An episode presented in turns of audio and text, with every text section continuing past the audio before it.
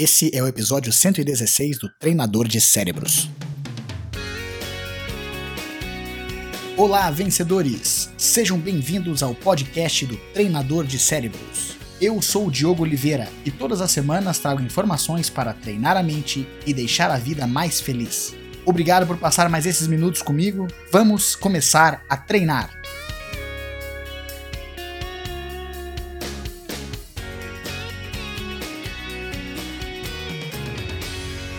Hoje nós vamos falar um pouco sobre uma pergunta que o meu grande amigo Rodolfo fez para mim é, via é, o Stories no Instagram.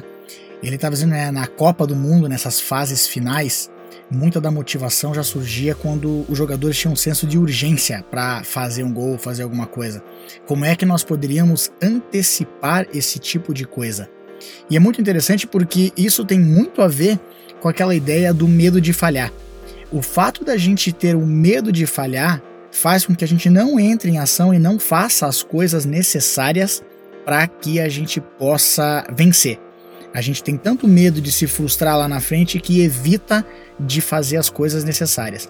No caso dessa, desses jogadores, quando é, eles estão com senso de urgência, é só a gente entender que o senso de urgência ele já surgiu porque eles estão perdendo. Então eles já estão falhando. Logo, se eles já estão falhando, ele já não tem mais o medo de falhar. A falha já aconteceu. E é engraçado que quando eles estão falhando, aí eles passam a jogar melhor, eles passam a fazer as coisas que vão, é, no mínimo, dar mais chance para eles de atingir o resultado.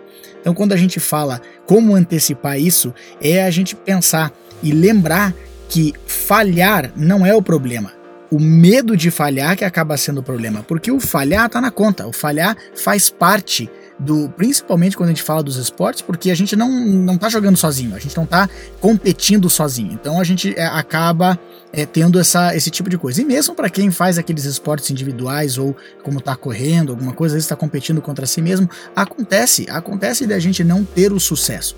Agora, o medo de falhar é o que vai garantir que a gente não tome atitude. Se a gente quiser antecipar esse tipo de coisa, é importante que a gente tenha essa consciência que o medo de falhar não vai nos levar a lugar nenhum.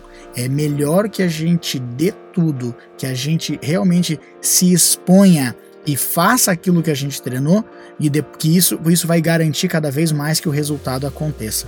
A gente nota muito isso quando atletas vêm de lesão, eles ficam alguns meses é, fora, seja dos gramados, ou dos tatames, ou da, da, competição em si, e às vezes quando eles voltam a competir, eles se lesionam logo em seguida.